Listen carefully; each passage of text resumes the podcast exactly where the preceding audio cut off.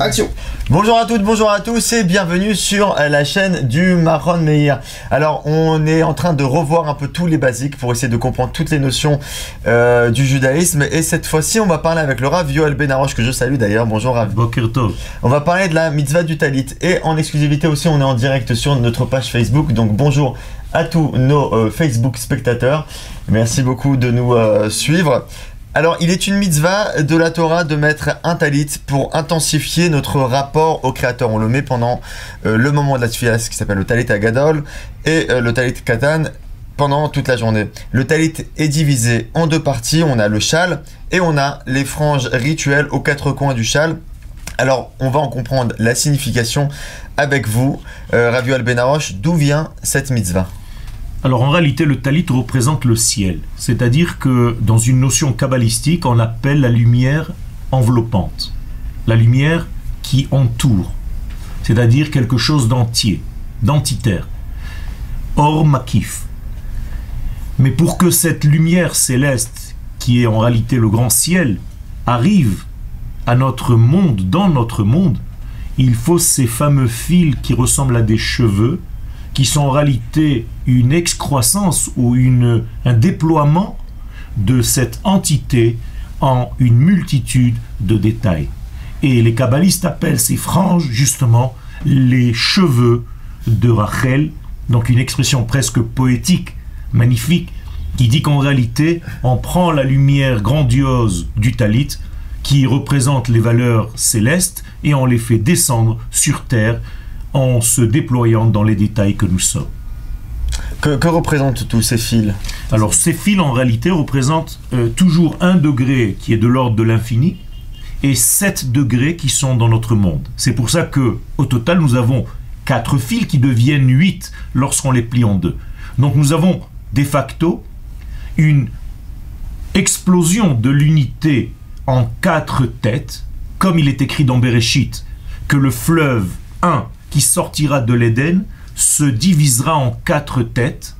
Et de ces quatre têtes, en réalité, nous avons le monde de la matière, le monde de la nature dans lequel nous sommes, qui est au chiffre de 7, sans oublier le fil initial, entre guillemets, qui est collé aux valeurs de l'infini. Donc notre monde, c'est un, une forme d'unité qui découlent dans sept degrés naturels. Et nous les retrouvons dans ces huit fils qui nous rappellent en fait toutes les valeurs, tout le souvenir actif de l'infini. Comme il est dit, Ur item oto, et kol mitzvot Hashem. C'est-à-dire qu'en regardant le talit, on est dans une phase de souvenir actif de toutes les valeurs célestes. Et donc c'est un rappel journalier, continuel, de qui nous servons et dans quel monde nous nous trouvons.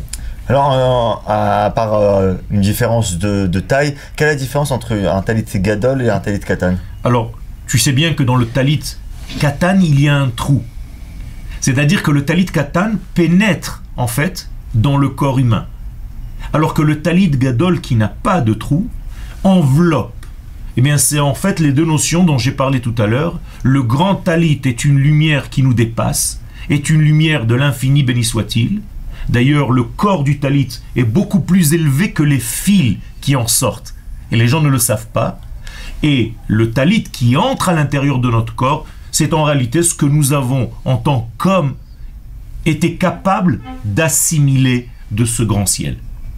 Ça veut dire que quand on fait notre fila, il ne suffit pas de porter seulement le talit katan. Tout à fait. Chez les Sfaradim, nous devons d'abord mettre le talit, s'envelopper du talit gadol, avant même de mettre les téphilines. Je sais que chez les Ashkenazim, le seul talit katan, tant que les hommes ne sont pas mariés, ils ne portent pas encore le grand talit, mais chez nous les Sfaradim, ça n'est pas comme cela, car au niveau des secrets de la Torah, le talit doit précéder au tfilin, justement parce que sa lumière est tellement grande qu'elle précède la mise en détail qui passe après par les tfilin. Alors, Raviol Benaroche, pour faire une, légère digression, alors tout comme la mitzvah des tefilin ou d'autres mitzvahs de la Torah, c'est une mitzvah, euh, celle du talit, qu'on réalise le jour. Pourquoi le jour? Justement, j'ai cité le verset qui dit Ur item oto. C'est-à-dire que la véritable mitzvah, c'est de voir. Or, les sages dans la Gemara nous disent quand est-ce que tu vois? Bien le jour, pas la nuit. Et lorsque tu vois les choses, ça veut dire que c'est le moment de te rappeler. Pourquoi? Eh bien, il y a un sens secret. Lorsque tu fermes les yeux, entre guillemets, paradoxalement parlant, tu es plus proche des véritables valeurs de ce monde. Alors que lorsque tu ouvres les yeux, tu es tellement absorbé par tout ce que tu vois qu'en réalité tu es perturbé par une vision extérieure. Et rappelle-toi qu'à chaque fois que tu veux et qu'un enfant, on lui dit de se concentrer, naturellement, nous fermons les yeux. Donc la nuit, on n'a pas besoin de se souvenir car nous sommes dans un sommeil qui lui-même est porteur du message divin car sommeil dit rêve, rêve dit en réalité prophétie quelque part, donc nous sommes reliés. Alors que dans la journée où tu es perturbé, où tu es absorbé par toutes les visions extérieures, qui sont superficielles, bien tu dois toujours avoir cet élément en toi qui te rappelle qui tu es et vers qui tu vas. dans les courants euh, réformistes euh, du judaïsme, que ce soit en Israël ou partout dans le monde, il y a euh, cette volonté aussi pour, de la part des femmes de mettre un talit, de mettre aussi les tefilines, mais de mettre un talit. Pourquoi et est-ce que est-ce réellement un problème? Au niveau du premier sens des choses, il n'y a pas de problème véritable. On n'a pas vu en fait les femmes, parce que les femmes ne sont pas soumises aux mitzvot relatives au temps. Mais il y a eu des femmes dans le peuple d'Israël qui portaient et le talit et les tfilines, notamment les filles de Rachi.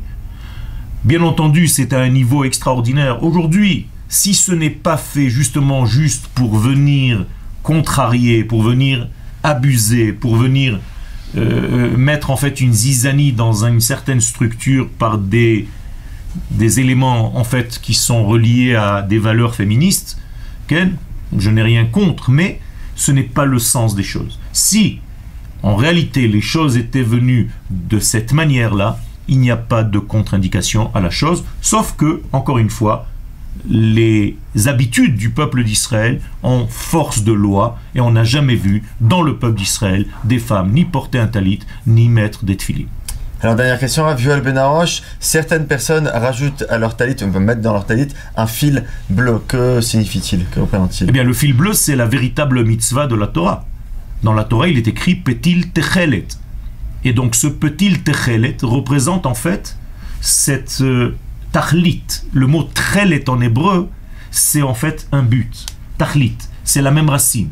C'est-à-dire que tu n'oublies pas en fait que ce techelet, dit la Gemara, ressemble à l'océan dans sa couleur. Et l'océan est le reflet du ciel. Et le ciel est le reflet du trône céleste. Ça veut dire qu'à chaque fois que tu regardes ce petit techelet, ce fil bleu azur, eh bien, par cheminement et par graduation, tu es relié au trône céleste. Et donc en réalité, les valeurs des idéaux arrivent ici-bas dans ton monde actif. Merci beaucoup, Raviol Benaroche, pour euh, ces explications. Merci à vous, chers téléspectateurs, de nous avoir euh, suivis. Vous pouvez évidemment réagir sur les réseaux sociaux, euh, sur Facebook notamment, proposer aussi vos sujets ou commenter les sujets qui sont traités avec nos rabbins et nos professeurs. Merci aussi à tous nos spectateurs de Facebook Live que l'on salue ici. À très bientôt, très bonne journée, au revoir.